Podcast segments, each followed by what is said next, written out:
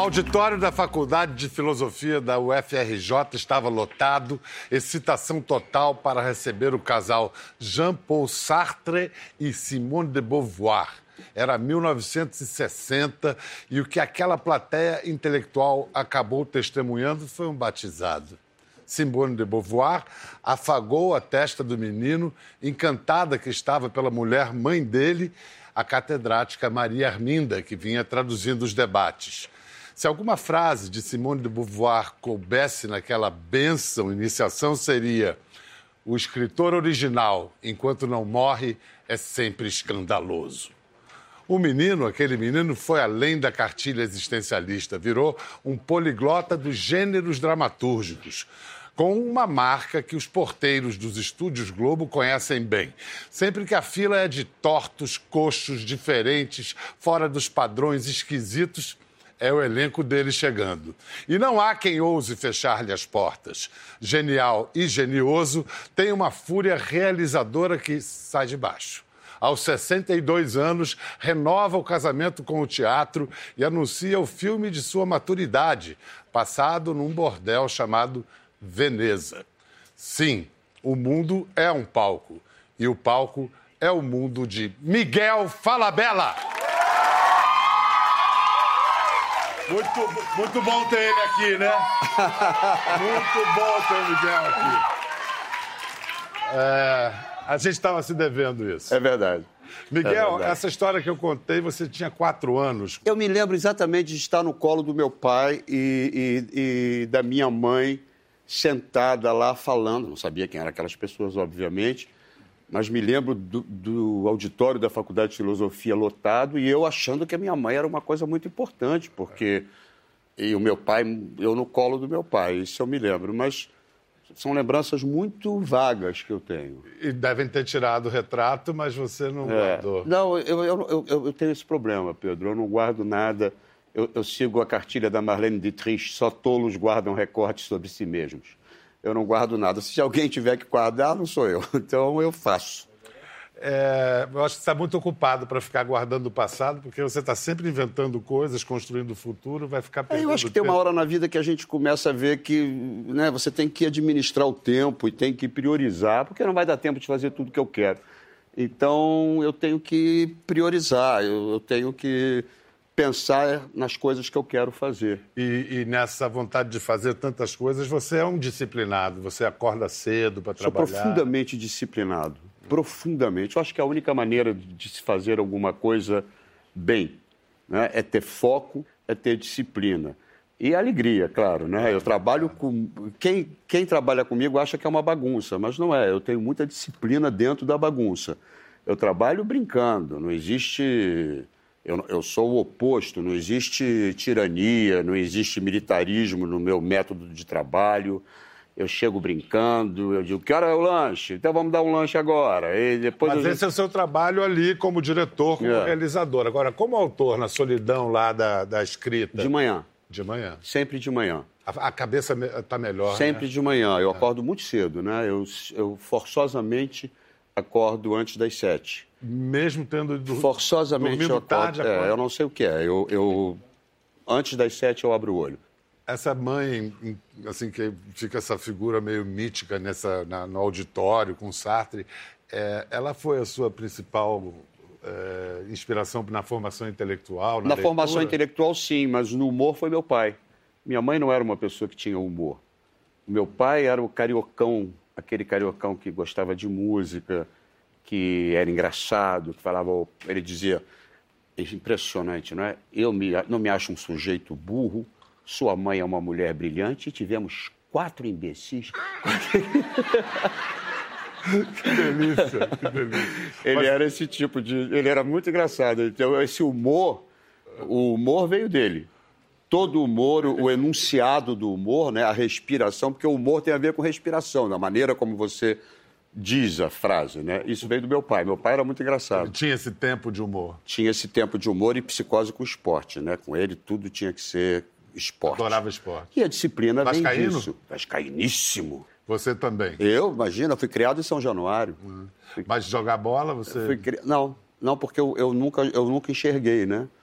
E, curiosamente, embora ambos fossem intelectuais, eles só descobriram que eu, que eu era profundamente míope quando eu tinha sete anos. Aliás, é uma coisa que eu nunca entendi, porque eram ambos muito inteligentes e preparados. Como é que eles nunca perceberam que tinha um menino que não enxergava nada?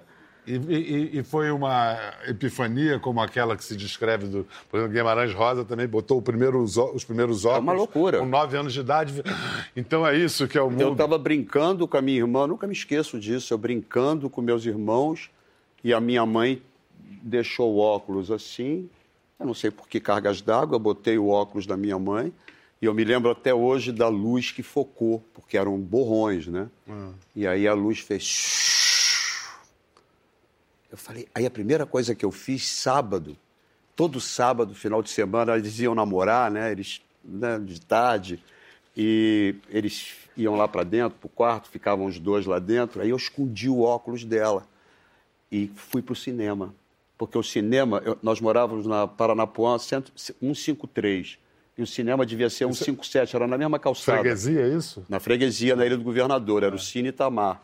E eu peguei o óculos e fui e era o grande amor de nossas vidas com a Harley Mills. E eu me lembro que eu botei o óculos e sentei lá atrás.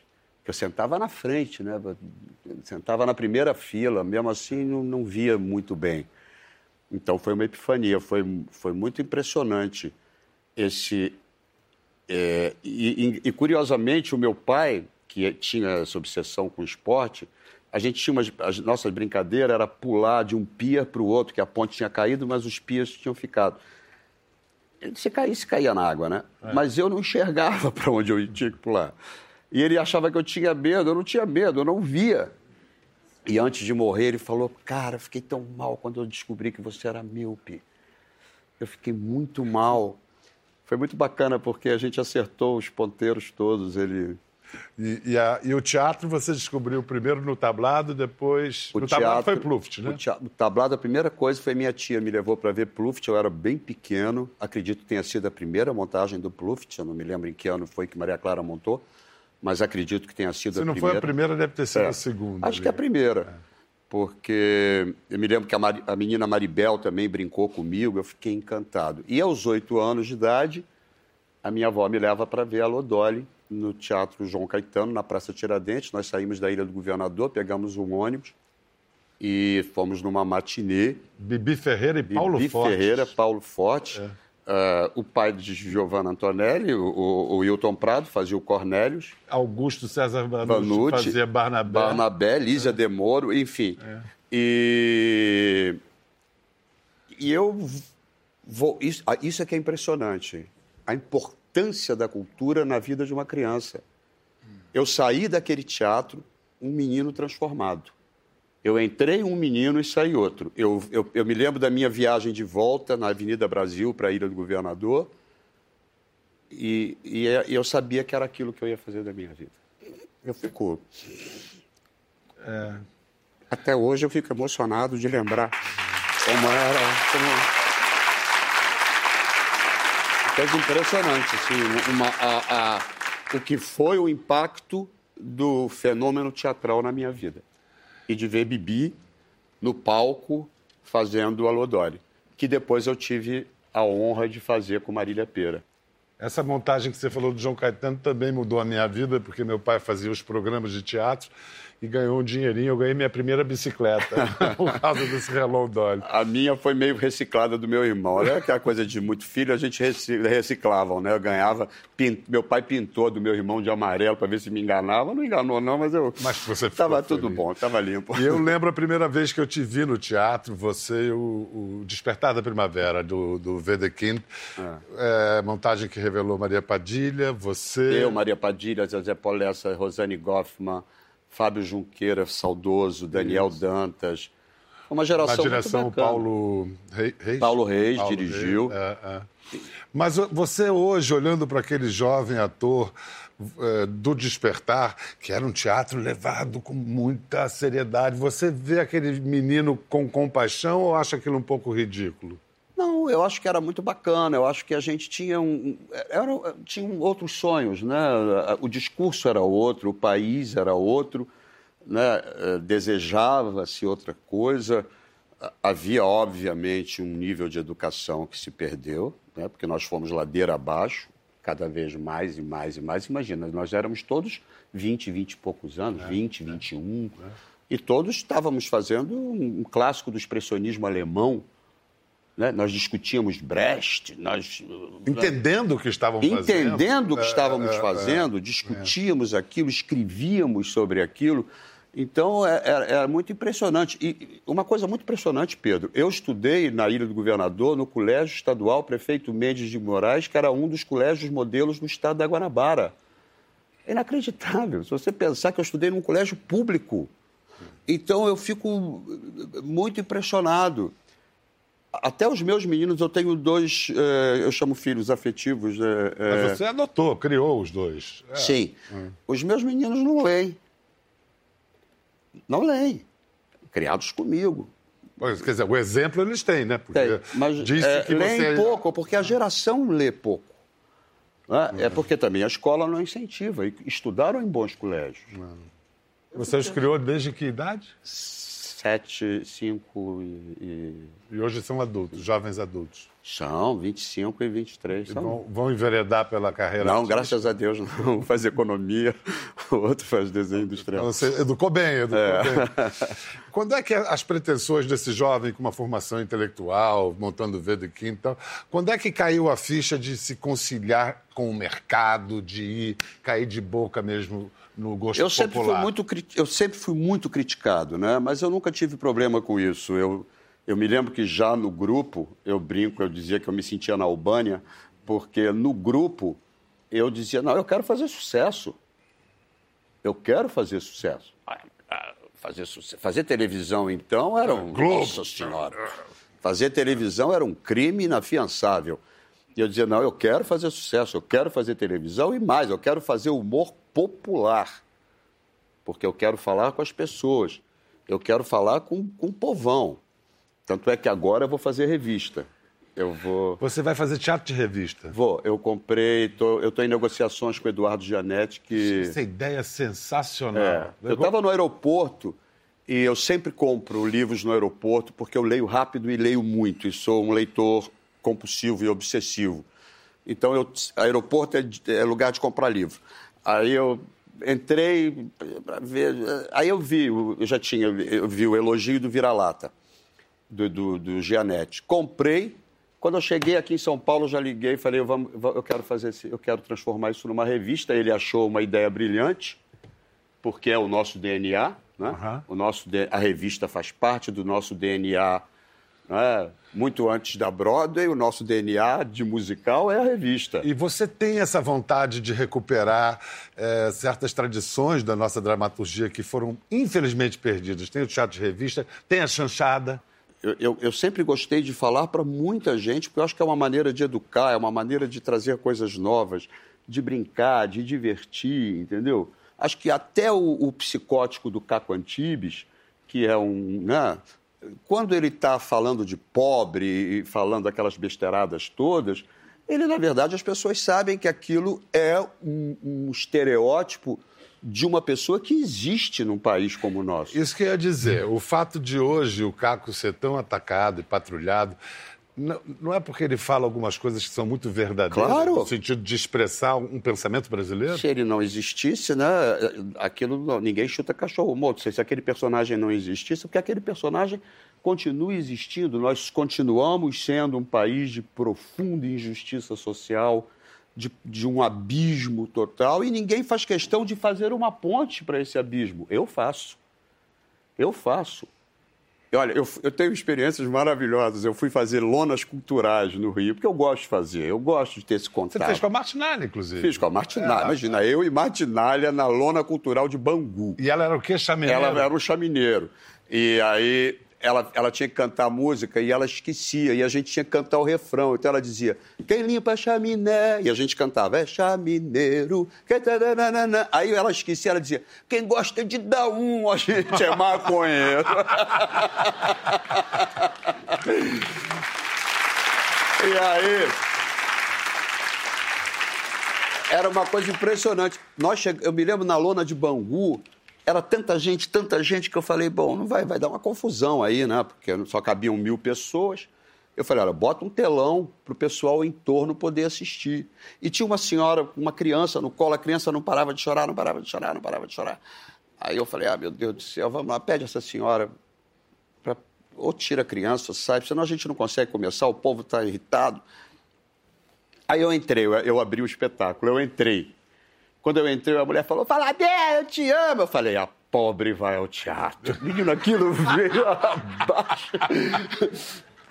Porque é uma relação de, de, de, Eu tenho uma coisa, assim, talvez o meu maior orgulho ao longo desses anos de carreira é que as pessoas olham para mim na rua e sorriem. Todo mundo cruza comigo na rua e faz porque em algum momento da vida eu provoquei uma gargalhada neles. Então, isso é muito bacana. É genial. Eu não estou não tô preocupado com elogios de crítica, isso ou aquilo. Internet, não. por exemplo. Não, não, isso não eu tô com comentário, né? Não, não, eu estou com o eco, né? A internet é. deu voz ao idiota. Da, é. da, da, Vamos ouvir algumas pérolas do Caco Antibes. A carteira, achei! Não é roubada! Achada não é roubada! Foi encontrada! É uma carteira de pobre. Olha aqui, uma nota de um real colada com durex.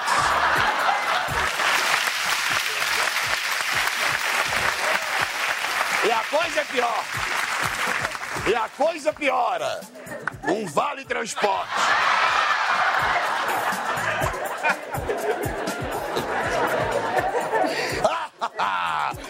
A foto de toda a família na praia.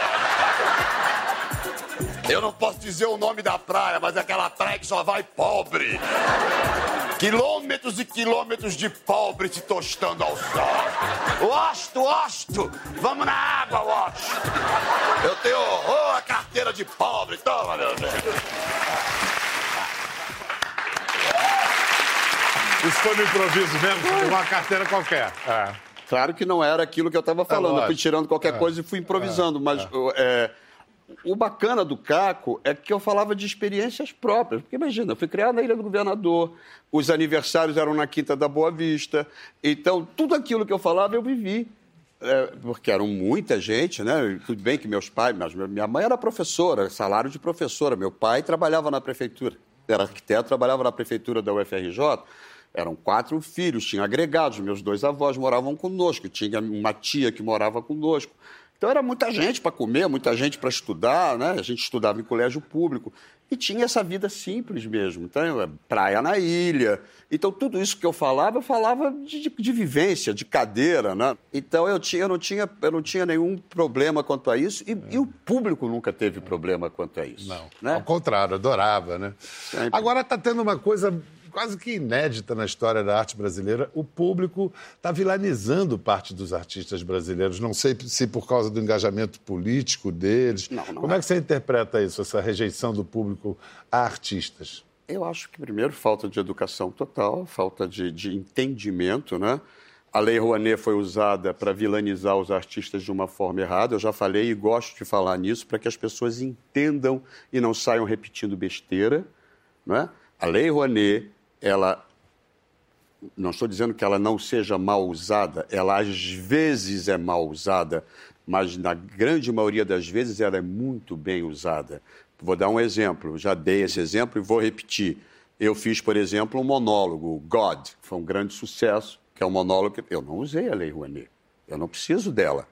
Eu é um tenho, monólogo, uma montagem É um monólogo, uma, uma, eu é. tenho poder de bilheteria para me manter vivo eu fiz o que o mordomo viu do Joe Wharton, que eram sete personagens. Fiz eu, Marisa Hort, sete atores. Também não usei. Agora, N, um musical com 23 pessoas em cena, 16 na orquestra, que 100 famílias, porque são 100 famílias comendo e vivendo, eu preciso da Lei Rouanet.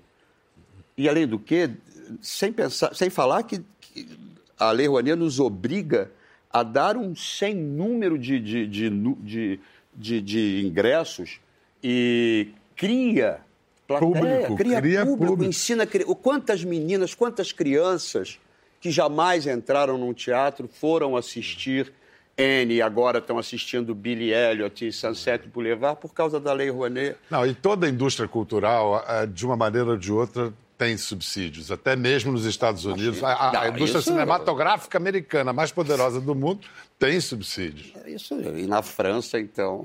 É, na França, o teatro. é, Na França, então. Mas aqui, infelizmente, aí as pessoas começam a repetir uma coisa que ouvem sem saber do que estão falando. Isso é que eu fico doente. Mas isso tem acontecido em várias áreas da vida pública brasileira. Mas você é um cara, inclusive, que eu tenho a impressão que quando você cria as suas, seus projetos, você premedita o número de empregos que você vai estar gerando? É, é o- é o que me move hoje em dia. Hoje em dia, porque eu fico tão doente de ver meus colegas desempregados, cara. Eu fico morto. Porque é tanta gente talentosa, tanta gente boa, e as pessoas, eu vejo as pessoas, são meus colegas, porra, trabalham comigo. Fala, Miguel, pelo amor de Deus, não tenho como pagar o colégio do meu filho, eu estou desempregado. Aí eu fico inventando trabalho. Porque eu digo, porra, eu- um musical emprega 80 pessoas. Né? São peruqueiros, camareiros, e, e eu Como gosto você disse, disso. 80 famílias que estão que sendo estão atendidas. comendo, É, que é. estão vivendo. Isso é fundamental. E, e, além do que, gera um- um- uma energia para o país. É, uma cidade como São Paulo tem que ter grandes musicais, tem que ter grandes espetáculos. Qualquer cidade cosmopolita no mundo tem um- uma opção de espetáculos impressionante.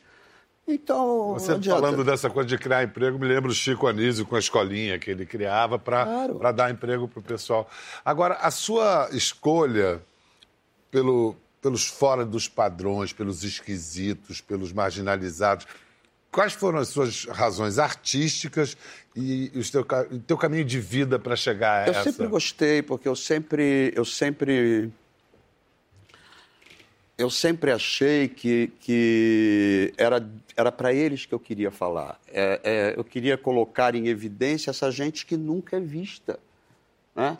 E, por exemplo, quando eu botei a babá no pé na cova, que era, ela era uma figurante, uma história maravilhosa, no Toma Lá da Cá, ela era figurante, a Niana Machado, e ela, na última cena, no último episódio, a favela invadia o apartamento da família do Toma Lá da Cá.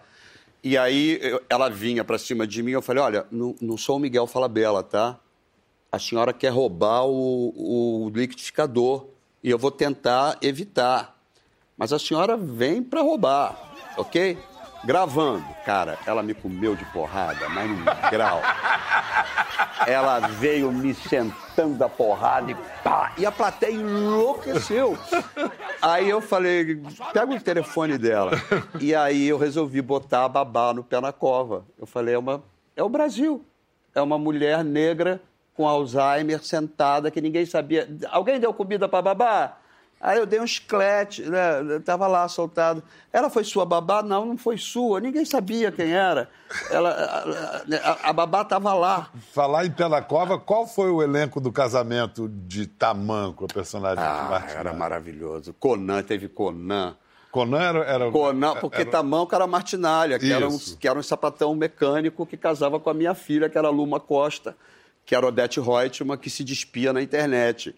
E namorava a Martinalha. E o russo, porque eu, eu costumo dizer que eu gosto de fazer comédia de tolerância. A minha comédia cabe todo mundo. Né? Essa coisa que você falou, isso é verdade. O Gil Porteiro lá da Globo falou: Porra, senhor Fala Bela, sempre que tem muita gente esquisita que eu já sei que é para programa seu. Então eu gosto dos esquisitos do mundo, eu gosto do. Não me interessa. Ah, é bonitinho, bonitinho, não, não, não tenho o menor interesse. Já tem muita gente. Já tem muita gente. Vamos ver uma galeria dessa fauna do Falabella. Nós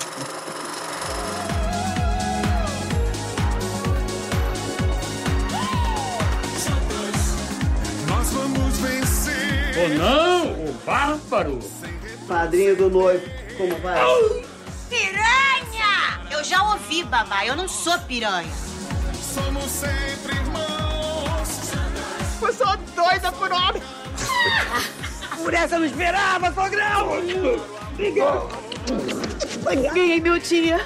Obrigada, dona Darlene. Olha só, vou te dizer uma coisa, nunca mais vou repetir, portanto, presta atenção. Você foi o único homem que eu amei na minha vida. O resto foi resto.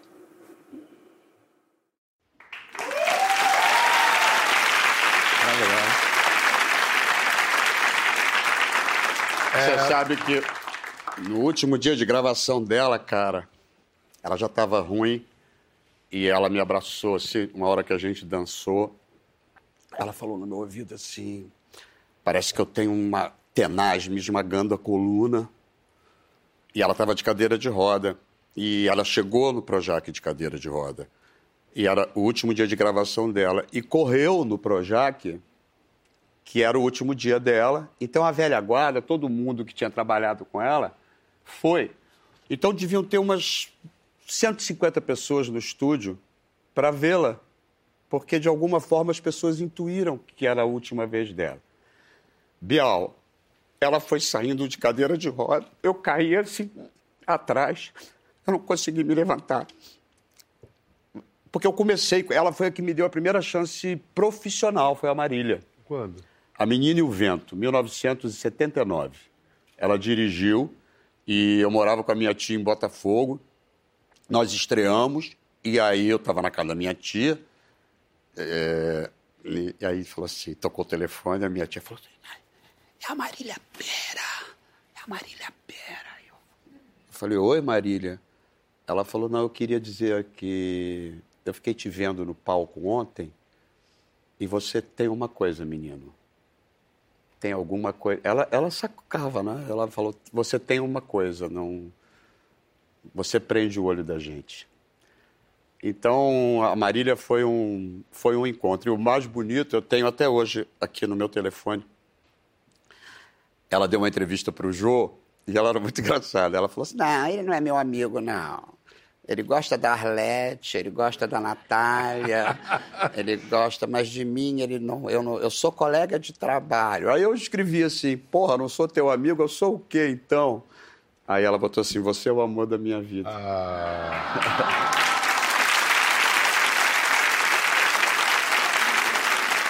Eu queria falar desse lindo espetáculo, desse musical teu, que eu acho que está desde 2017, O Som e a Sílaba, com Alessandra Maestrini, Mina Ru- Rubin. É. E vamos ver um trecho, depois a gente fala. Quarta-feira, às três em ponto. Eu vou chegar às duas e meia. Não é preciso, eu tenho um aluno antes de você. Vou chegar às duas. Comédia musical, gente, deliciosa. É Miguel Falabella no mais profundo, no mais que você acha que é Miguel, é mais ainda. Eu sou virgem. Eu não estou interessada nisso. Mas eu estou. Em deixar de ser, é claro. A Sarah Layton, ela chega pra mim me procurando ajuda porque ela tem uma genialidade. Como autista, ela tem uma genialidade, que é o que? Cantar ópera. As minhas conexões neuronais são diferentes das suas. Eu posso decorar qualquer tipo de conteúdo em pouquíssimo tempo. Por exemplo, matemática pra mim é uma coisa extremamente simples. E ela me pede ajuda, e eu sou uma professora que já tô no final de carreira. Se eu puder cantá-la, você me dá aulas.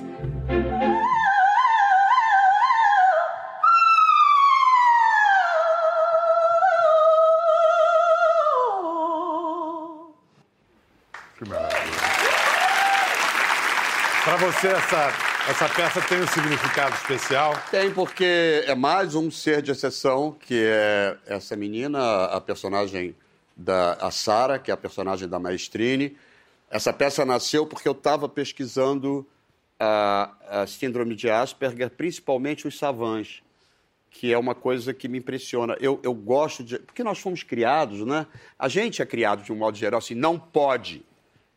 Você não pode dar um passo maior do que a sua perna. Você não consegue. Na minha casa era assim: não, não, não, não. Você não vai conseguir. Você não pode. Não, não, não, não. Vai fazer, tem que ser ou engenheiro ou arquiteto. Não, mas eu quero ser ator. Não, não vai, não pode. Não, eu digo, mas você não sabe o tamanho da minha perna? Como é que você sabe qual é o tamanho do meu passo? Enfim, então é, é, eu tenho essa, essa, esse fascínio com a mente humana, porque eu acho que a gente pode. Quando a gente quer, a gente pode. Quando a gente foca, quando a gente vai, quando a gente estuda, quando a gente se dedica, quando a gente acredita. A Scarlett, até naquele livro dela, Areias Escaldantes, ela diz isso. Ela diz: nessa época na praia apareceu um garoto lourinho, muito branco, que não sei o que, que dizia: Eu vou ser uma estrela. E não é que ele foi? Porque eu, eu sempre, eu, eu sempre fui focado. Mas mesmo que o sujeito não vire o Miguel Falabella, no caminho de tentar virar alguma coisa, ele vai virar Claro, outra não, ele vai coisa, virar outra coisa, com vai- certeza, mas a gente É. tem que tentar, tem que fazer, tem que, tem que se dedicar, tem Essa que focar. autoconfiança sua brotou da raiva? Claro, sempre. Sempre. Sempre. E o humor sempre tem muito a ver com raiva, né? O humor está é, tá do lado da raiva, está do lado do, do, do ser deixado de lado, está do lado do menino míope, que né, o meu irmão era campeão, medalha. Eu, né, eu não, não chutava porque eu não enxergava a bola. Então, para o meu pai, eu não era exatamente o, o que ele esperava que eu fosse. Mas eu não fui aquilo que ele. Mas graças à miopia, o que, que eu podia? Ler. Porque de perto eu enxergava. É então eu ia para a biblioteca da minha mãe, que era imensa, porque minha mãe era professora da UFRJ, tinha uma biblioteca gigantesca em casa. E eu me lembro de eu estar lendo o vermelho e o negro do, do Stendhal e a minha mãe passou e falou assim: Você não vai gostar disso, não, mas depois você lê, mais tarde você lê outra vez, você vai gostar mais tarde. Então eu ia lendo tudo que caía nas minhas mãos e isso, obviamente, fez uma diferença. Miguel, você tem diagnóstico psiquiátrico? Não, mas eu acho que eu tenho alguma coisa esquisita. Eu, eu, eu tenho, eu durmo muito pouco, eu, eu eu tenho assim muitas o tempo inteiro eu tenho muitas ideias e, e é, se eu não me aqui eu fico me controlando pra, porque se daqui a pouco eu já estou pulando de assunto eu não termino um assunto eu já vou para outro. Eu tenho acho que uns 18 projetos no meu computador. Alguns nunca verão a luz do dia outros eu vou terminar. Agora eu tenho uma coisa muito engraçada assim se eu digo assim, eu vou fazer uma, ah, vou fazer uma peça com Bial, ah, imediatamente eu já vejo nós dois no palco.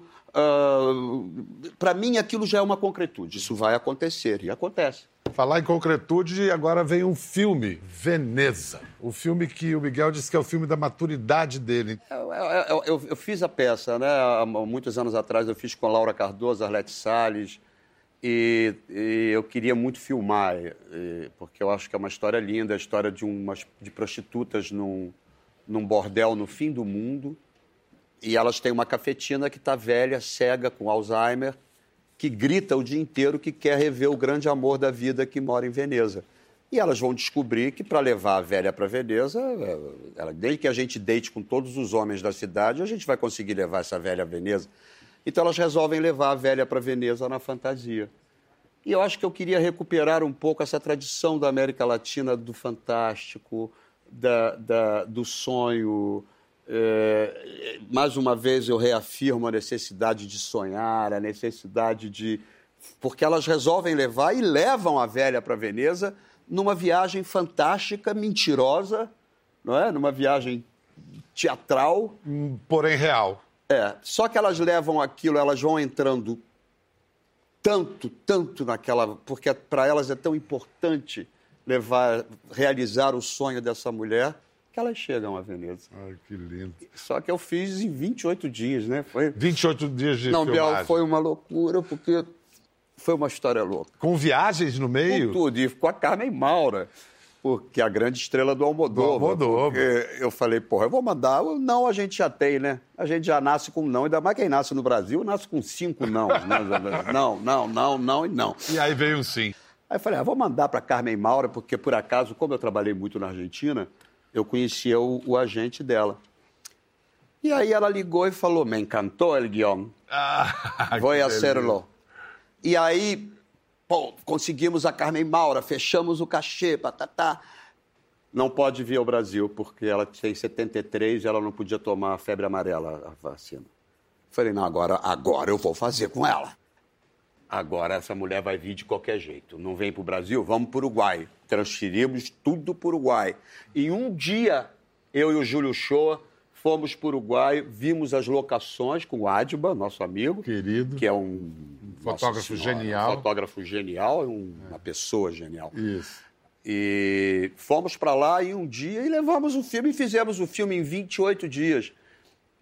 E, e- e- e depois ainda fizemos três dias em Veneza. Vamos ver umas cenas. Olha aí, gringa. Vou acabar se matando. Já estou morta. Pra onde você quer fugir? Me diz, me diz que eu te levo. Venécia. Gringa quer ir ao encontro de um amor do passado. em nome do amor que sempre te tive, quero que jures que vai me levar a Venécia. Eu quero saber quanto é que custa pra eu levar a gringa pra Veneza. Muito mais do que todo o dinheiro que você vai ganhar na puta da tua vida. É muito longe. Isso é que você pensa. Isso aí tudo que tá no meio aí, isso aí azul, é tudo água. Oceano. Puta que pariu, é muita água. E esse marrom aqui? Terra. E o verde? Terra com mato em cima. Respeitável público! Sejam bem-vindos ao grande circo Tadei! Já sei. Já sei como é que eu vou levar a gringa pra Veneza.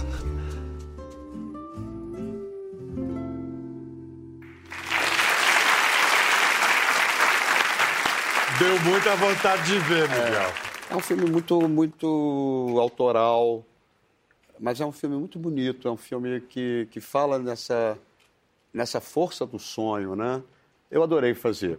E a Carmen Maura foi espetacular. Foi muito legal a relação com ela? Ela foi maravilhosa. Eu- eu- no primeiro dia de leitura, eu falei, bom, eu tenho que mostrar essa mulher, veio da Espanha para fazer, eu tenho que mostrar ela né, alguma coisa, algum serviço, né?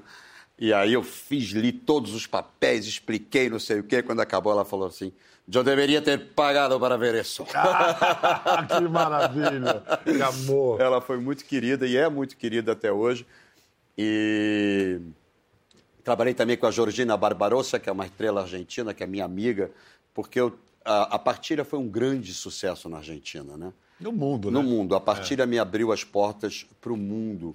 E como, e como lá eu não sou um comediante popular, eu não desfilo pelado em escola de samba, eu não, não, não, não- dou pinta pela vida, eles me olham como um autor, né? Como- Eles me olham de uma maneira diferente. Mas então a Georgina veio fazer o filme, foi muito querida, foi. E o elenco, né? Du, Dira, Carol, Dani Vinitz.